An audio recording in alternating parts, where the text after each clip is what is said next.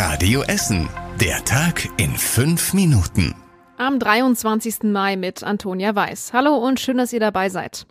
Heute Mittag wurde im Südostviertel bei Sondierungsarbeiten ein Blindgänger entdeckt. Er befand sich nur wenige Meter unter einem Parkplatz neben einem Mehrfamilienhaus und war fünf Zentner schwer. Rund 3500 Menschen im Umkreis mussten evakuiert werden.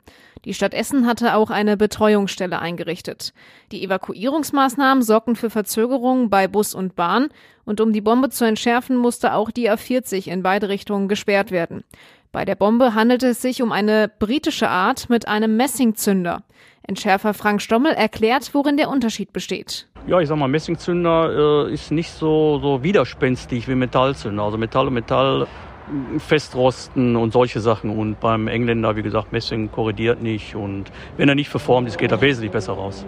Momentan haben wir es Viertel nach sieben abends. Noch immer befinden sich Personen im inneren und äußeren Kreis, die nicht weg wollen. Deshalb verschiebt sich die Entschärfung weiter. Über den Live-Ticker auf radioessen.de könnt ihr den neuesten Stand zur Entschärfung einsehen. Die Stadt Essen will deutlich mehr Plätze für Schülerinnen und Schüler schaffen. Im gesamten Stadtgebiet werden deshalb neue Schulen gebaut. Die Stadt hat dafür jetzt 1,5 Milliarden Euro zusätzliches Geld bereitgestellt.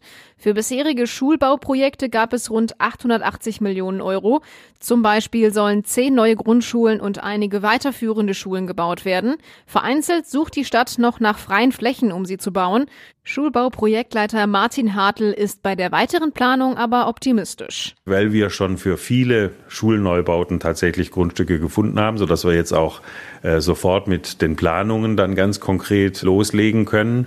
Uns fehlen da noch ein paar. Ich denke mal, dass wir das allerdings in den nächsten 12 bis 15 Monaten tatsächlich dann auch klar haben. Der Neubau einer Schule dauert mit der gesamten Planung gut sechs Jahre. Weil aber jetzt schon dringend neue Plätze benötigt werden, stellt die Stadt zehn Container auf. Rund 1000 Schülerinnen und Schüler sollen dort für ab Januar 2024 unterkommen. In Rüttenscheid hat heute die eWorld-Messe begonnen. Dabei kommen Energiefirmen aus der ganzen Welt zusammen. Es geht vor allem um die Zukunft der Energieversorgung. In diesem Jahr werden zum Beispiel Apps für dynamische Stromtarife vorgestellt, die angeben, zu welcher Tageszeit der Stromverbrauch besonders günstig ist. Außerdem gibt es zum ersten Mal auch einen eigenen Ausstellungsbereich zum Thema Wasserstoff. Der spiele eine große Rolle bei der Energiewende, sagt der Veranstalter. Insgesamt sind 800 Firmen dabei. Die Messe ist in dem Bereich eine der wichtigsten in Europa und geht noch bis zum 25. Mai. Heute hat die Fußball-Stadtmeisterschaft der Essener Grundschulen angefangen. Zwölf gemischte Teams sind auf dem Rasenplatz neben der großen Bruchschule in Altenessen gegeneinander angetreten. Die Mädchen und Jungen gehen entweder in die dritte oder in die vierte Klasse. Ein Spiel dauert nur acht Minuten. Auf dem Rasen stehen dann immer pro Team vier Feldspieler plus Torwart. Die Stadtmeisterschaft geht morgen weiter. Das Endspiel dürfen die zwei besten Teams in der Halbzeitpause der Partie Rot-Weiß Essen gegen Ferl austragen vor etwa 15.000 Zuschauern. Sollte es nach der regulären Spielzeit unentschieden stehen, gehen beide Teams als Sieger vom Platz. Dann teilen sie sich das Preisgeld von 500 Euro und auch den Pokal.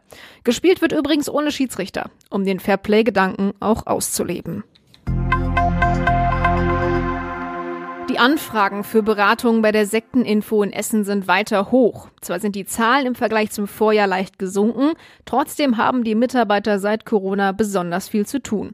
Mehr als 1170 Anfragen wurden im vergangenen Jahr bearbeitet. Das sind 350 weniger als im Jahr davor. Aber gerade besonders neue religiöse Bewegungen sind aktuell ein großes Problem. Sie geben einfache Antworten auf komplizierte Lebensfragen, sagt die Sekteninfo. Deswegen schließen sich denen besonders viele Menschen aktuell an. Die Polizei Essen sucht aktuell Zeugen nach einem Angriff in Frohnhausen. Am Samstag ist ein Mann nahe der Mülheimer Straße überfallen worden.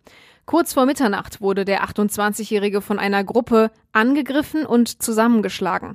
Einer der unbekannten Täter hatte ihm dabei mit einem Gegenstand am Ohr verletzt. Dabei wurde ein Teil des Ohrs auch abgetrennt, sagt die Polizei. Sie konnte das Ohr am Tatort finden und dem Notdienst übergeben. Der Mann musste im Krankenhaus behandelt werden. Die Täter flohen, nach dem Überfall dann in Richtung Fullerum. Die Polizei sucht jetzt nach ihnen. Eine Täterbeschreibung findet ihr auf radioessen.de. Und zum Schluss der Blick aufs Wetter. In der Nacht gibt es nur ein paar kleine Wolken, vor allem bleibt es aber trocken. Dafür wird es nochmal richtig kühl, es geht runter auf 7 Grad. Morgen gibt es dann erst ein bisschen Sonne, dann wird es sich aber zuziehen, 17 Grad dann morgen maximal.